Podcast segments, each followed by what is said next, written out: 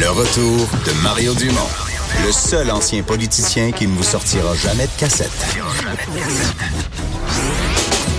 Mario Dumont et Vincent Dessureau.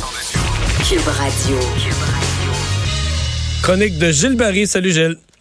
Salut Mario, ça va bien? Oui, tu veux parler de cette organisation, les Serres Le Fort, qu'on disait parmi les plus belles et les plus grandes serres au Québec, qui avait connu des ennuis financiers importants il y a quelques mois. Oui. Euh, T'as des nouvelles d'eux? Euh, ben, je voulais refaire du pouce un peu là-dessus. Aujourd'hui, on parlait des fleurons. D'ailleurs, je reviendrai la semaine prochaine sur euh, euh, les fleurons proprement au Québec, parce qu'on a parlé aujourd'hui peut-être des, des 10 des entreprises là, qui, on voit les sièges sociaux d'ici euh, à l'étranger. Ouais, puis des, des faux, euh, des faux sièges sociaux de façade, là, où le siège ça. social a une Mais- adresse à Montréal, mais les boss sont pas là. là.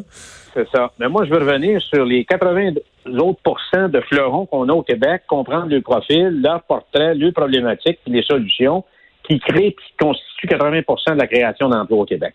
Alors, les salles de fort, Mario, c'est sûr, c'est établi ici euh, en Montérégie, euh, sur la rive sud de Montréal. On en a parlé, puis je veux faire le suivi de ce dossier-là parce qu'on avait parlé avec toi euh, il y a Mhm. quelques mois.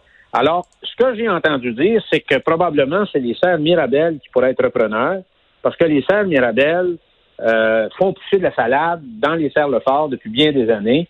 Et euh, s'il y avait un intervenant ou un investisseur étranger qui arrivait là, ça pourrait définitivement fragiliser, fragiliser euh, les serres Mirabel. Alors, je vais suivre ça, puis je vais te revenir avec ça. J'ai deux autres sujets aujourd'hui. Je vais te parler de la DPJ. Naturellement, Mario, Ouais. c'est un dossier qui t'intéresse. J'ai vu ce qui s'est passé encore dans la même famille avec le, le- le frère. Les, les Québécois et les Québécoises ont vu ça. Alors, euh, c'est pas une bad luck, c'est deux, là. Et euh, dans, ce sens-là, on, est encore une fois non-assistance à une personne en danger.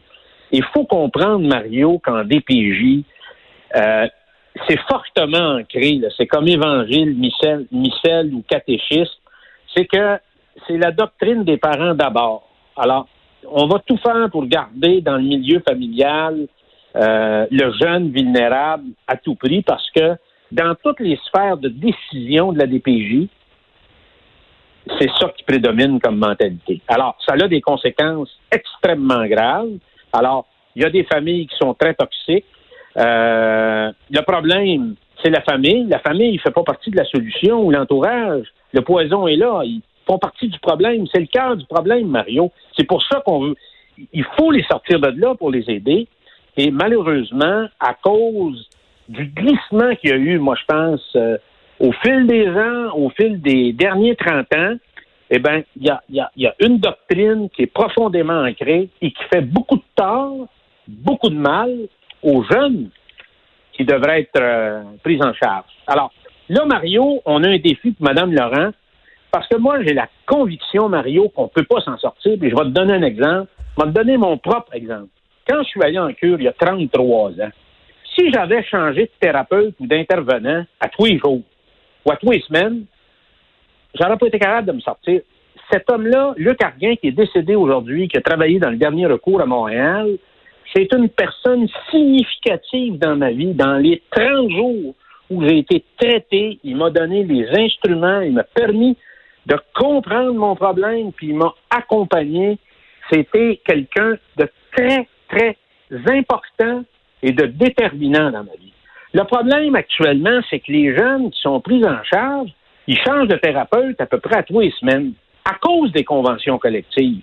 Puis de plus, Mario, les intervenants en DPJ sont très, très jeunes. Quand tu sors de l'université, Mario, à 21, 22, 23, 24 ans, c'est difficile d'accompagner une des personnes les plus mal prises de la société. Ça te prend une expérience de vie. Faut que tu sois effrémé en dedans pour être capable de... D'accueillir ce qui se vit, de le comprendre. Exactement.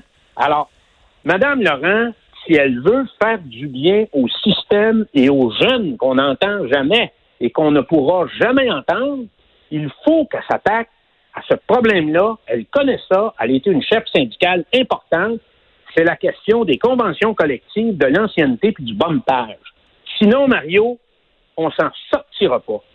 L'autre chose que je veux dire, Mario, 65% des signalements qui sont faits au Québec auprès des enfants vulnérables sont des cas d'abus, de violence et de maltraitance.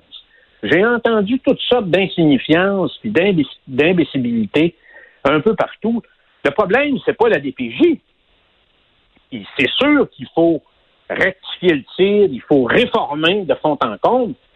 Mais le problème, c'est que les cas de maltraitance, ils viennent des familles. Des jeunes abusés, des jeunes battus, euh, les yeux au beurre noir, on serre les ouïes, euh, il y a de l'abus sexuel. Euh, donc, tout ça, là, c'est 65% des cas des jeunes, des jeunes hommes et des jeunes filles qui sont signalés à la DPJ. Alors, faut s'attaquer à ça. Moi, j'espère que Mme Laurent va s'attaquer à ce problème qu'il faut mettre en place une permanence au niveau de la ressource spécialisée auprès des jeunes malpris qui ont été signalés. Si on s'attaque pas à ça, Mario, on va rater le tir. On passe à côté du problème. Mais Gilles, merci beaucoup. Mario, je veux juste terminer sur une chose parce qu'il y a eu une émission cartel la semaine passée à TVA. J'invite les gens à lire trois livres sur le Mexique qui sont très importants. Euh, la griffe du chien, cartel et frontières de Don Westlow pour comprendre tout ça.